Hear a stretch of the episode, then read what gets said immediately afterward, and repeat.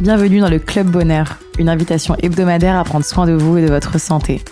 Nutrition, sport, sciences, naturaux, beauté, je reçois toutes les semaines des experts pour décortiquer les mécanismes du corps humain et vous donner les clés d'une vie remplie de bien-être, d'énergie et de bonheur.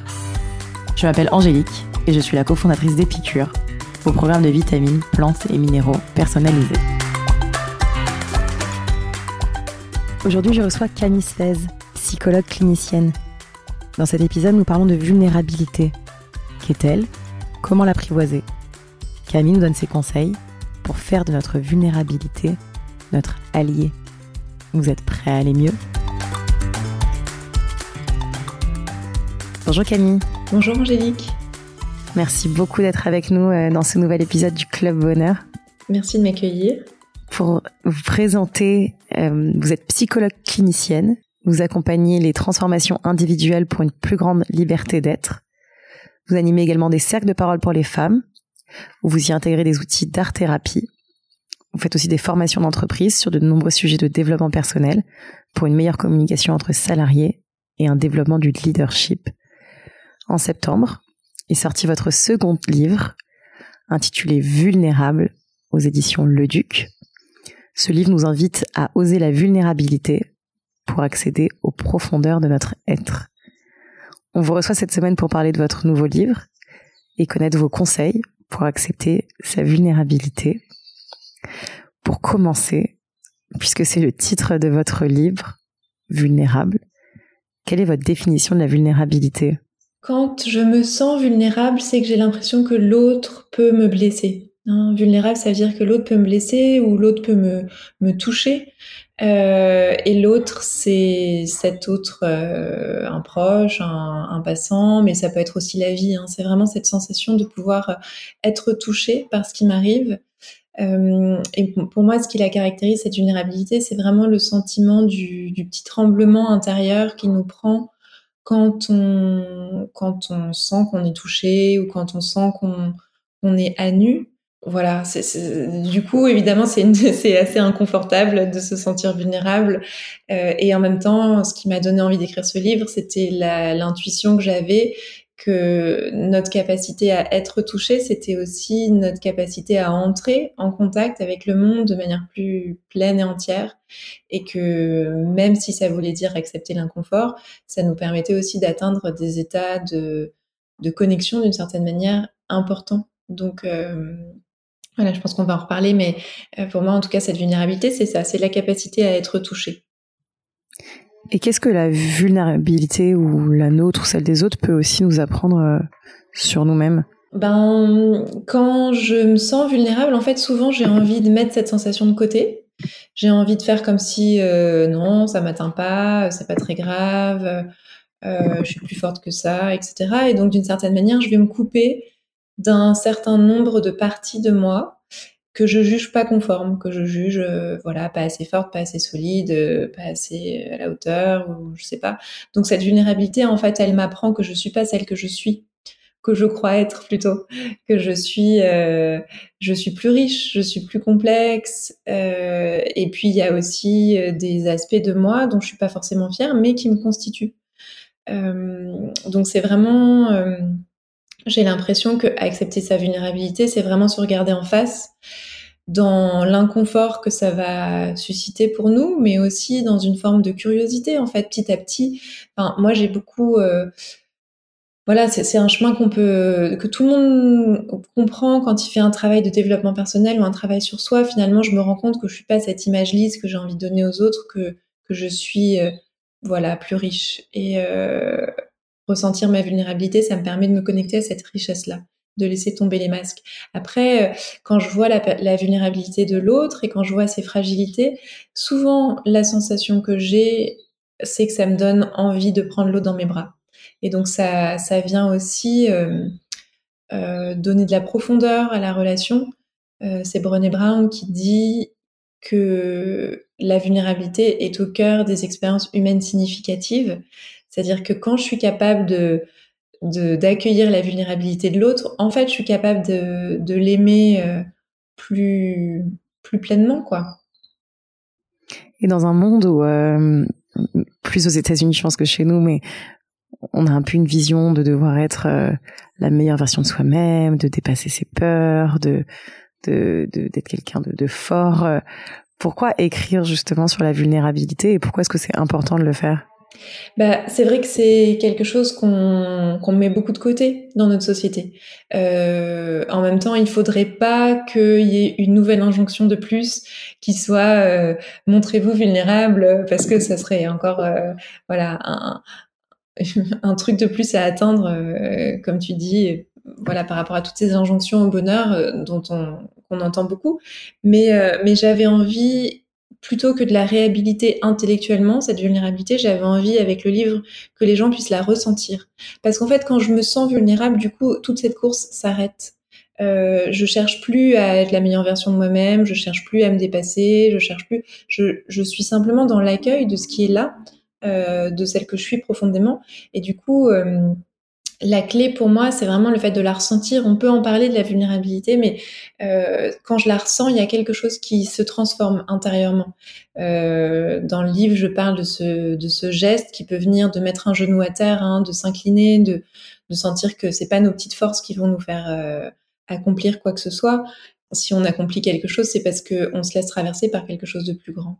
Et donc, euh, quand je me sens vulnérable, d'une certaine manière, je suis capable d'appeler à l'aide, en fait. Je suis capable de savoir qu'il y en a d'autres qui savent mieux que moi.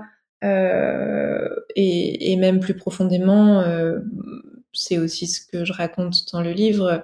Je crois qu'à ce moment-là, on a aussi envie de se connecter à, une forme de spiritualité qui vient dans les moments où on n'a plus aucune force, qui vient nous aider à avancer, en fait. Vulnérable euh, vient de vulnus, qui en grec veut dire, euh, non en latin, je veux dire, veut dire la, blessure. Euh, vient aussi de la déesse Vulnus, dont tu, dont, tu parles dans ton livre. Est-ce que peut-être tu peux nous en dire plus?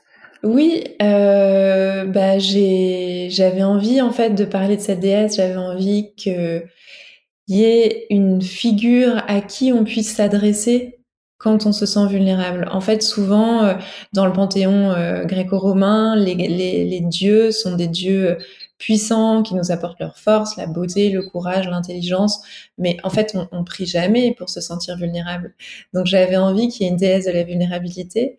Et j'avais envie aussi que ce soit à elle qu'on puisse euh, euh verser nos larmes, en fait parce qu'il se passe quelque chose quand je me sens vulnérable. En fait, j'ai l'impression d'être la seule au monde à pas y arriver, et que c'est pour ça que je me sens vulnérable. C'est comme si il y avait souvent de la honte qui était associée à, ce sentiment de vulnérabilité et euh, la sensation de pas être conforme ou que on est les seuls à ressentir ça. Et à ce moment-là, je pense que c'est du coup ce qui nous coupe euh, de cette sensation, hein, mais euh, à ce moment-là, j'avais envie de dire que non, même si je me sens seule, en fait, j'appartiens à ce peuple des vulnérables et je peux prier cette déesse parce qu'elle est là pour moi. Euh, alors que souvent, c'est l'inverse qu'on expérimente quand on se sent vulnérable. Tu parles aussi dans ton livre des sept masques de protection.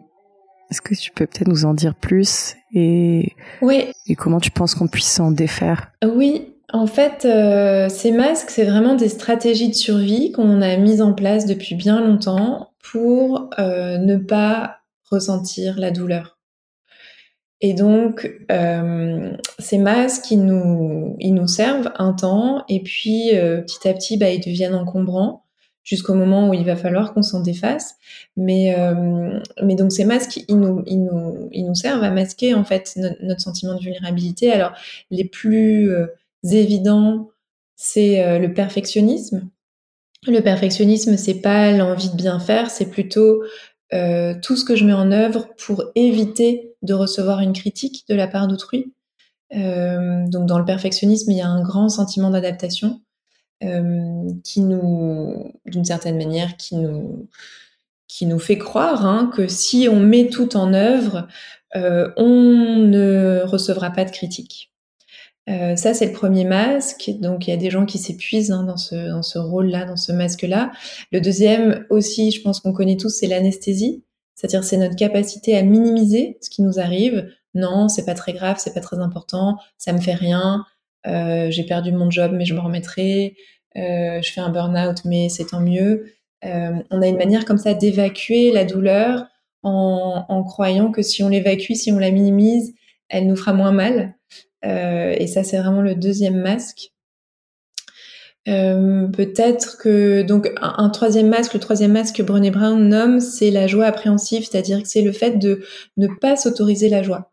Parce qu'en fait, quand je suis pleinement joyeuse, ben je peux perdre ce qui me met en joie en fait. Il y a, y a vraiment cette, euh, cette crainte de pouvoir perdre quelque chose.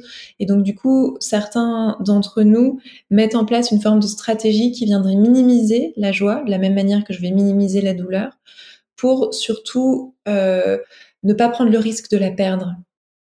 Et puis peut-être un, dernier masque dont j'ai envie de parler, on va peut-être pas nommer les sept, mais on peut les nommer si tu veux. C'est la manière dont on évacue la honte, c'est-à-dire que quand on a quelque chose dont on a honte, un comportement euh, ou alors une pensée, où on a tendance à la mettre de côté, à la refouler, c'est-à-dire à, faire comme si elle n'existait pas. Parce que la honte, c'est vraiment euh, un sentiment qui est très inconfortable à ressentir. Et du coup, bah, on va tout simplement l'évacuer, quoi. Hein. On va dire, on va l'évacuer en, refoulant, en oubliant, en n'y pensant plus.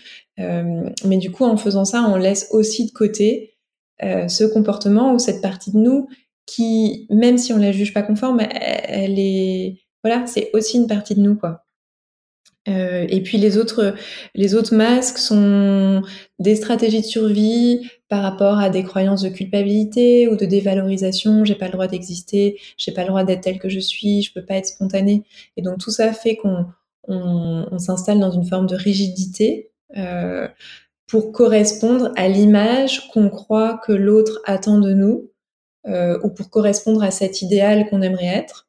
Et dans cette rigidité, on se coupe de notre capacité à ressentir. Donc c'est pour ça qu'il faut s'en défaire, pour retrouver notre capacité à ressentir, à ressentir les choses inconfortables comme les choses qui nous émerveillent. C'est euh, hyper clair. Euh, et euh, peut-être que tu as d'autres conseils euh, pour nous aider à, arrêter de rejeter cette vulnérabilité, et peut-être justement d'en faire euh, une amie ou de, de s'en servir pour nous apprendre des choses aussi sur nous?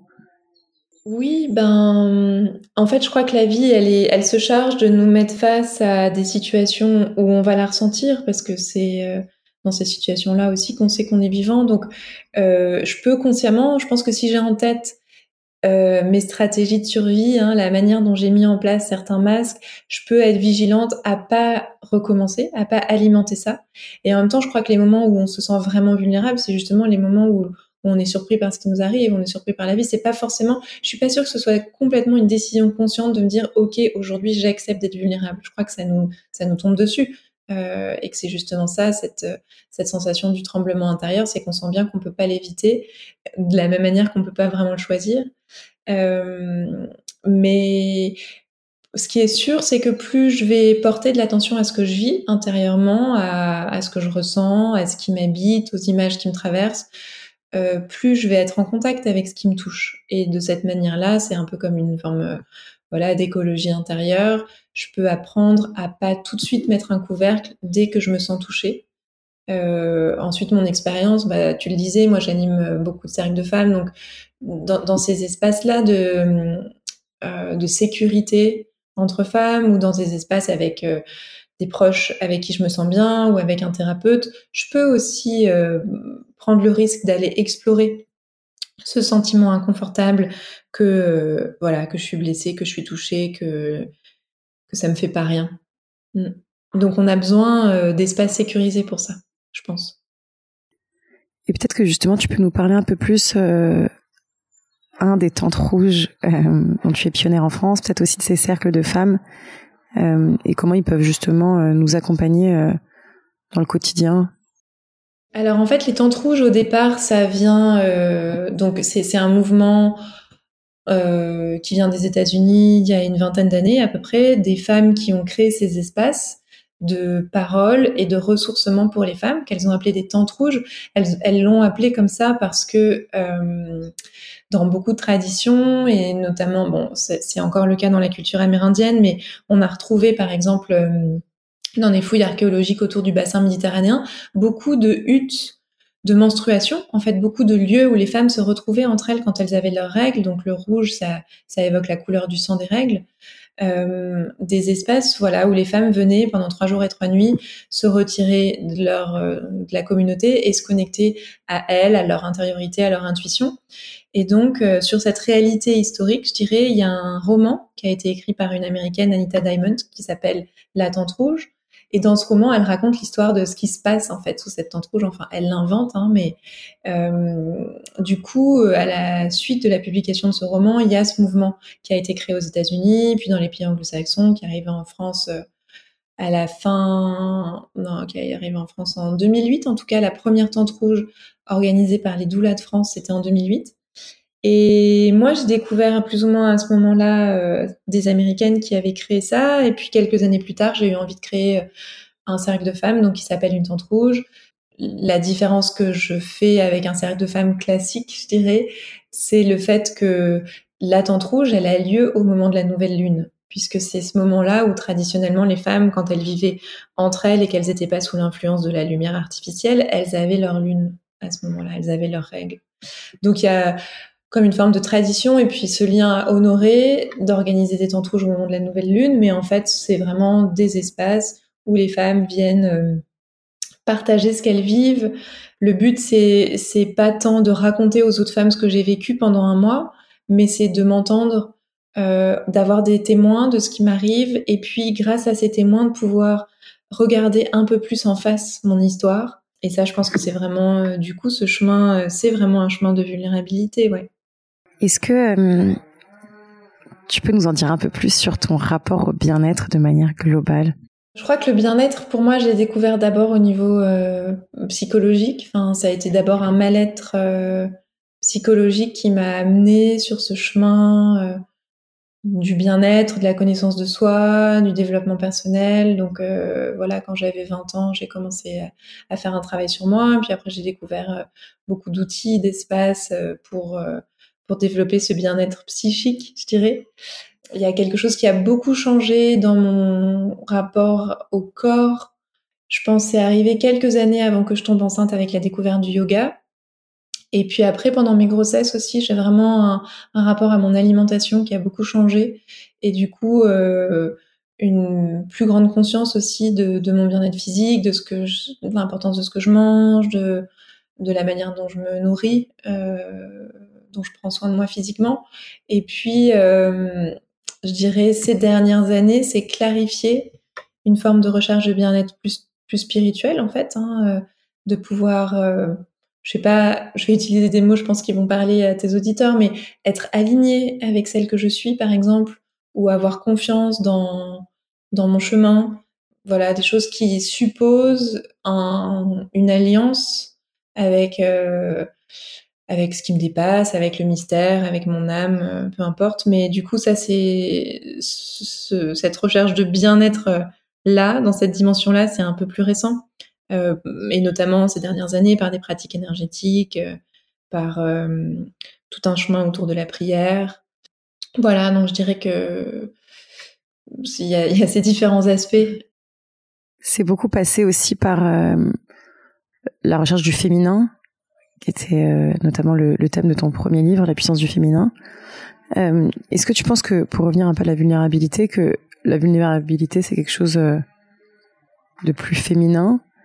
Et est-ce que tu penses, parce qu'on a aussi des hommes qui nous écoutent, que c'est plus simple euh, parfois d'être vulnérable en tant que femme qu'en tant qu'homme? Ouais, alors ça c'est sûr que c'est plus simple d'être vulnérable en tant que femme. Je pense que vraiment on est tous, hommes et femmes, héritiers de ce patriarcat et de cette société viriliste qui demande en particulier aux hommes de pas être vulnérables. Je veux dire, euh, pour une femme, c'est dangereux d'être vulnérable, mais pour un homme, c'est vraiment presque impossible. Enfin, ça, ça l'est pas évidemment, mais en tout cas, il y a ce, cet héritage, euh, cet héritage-là.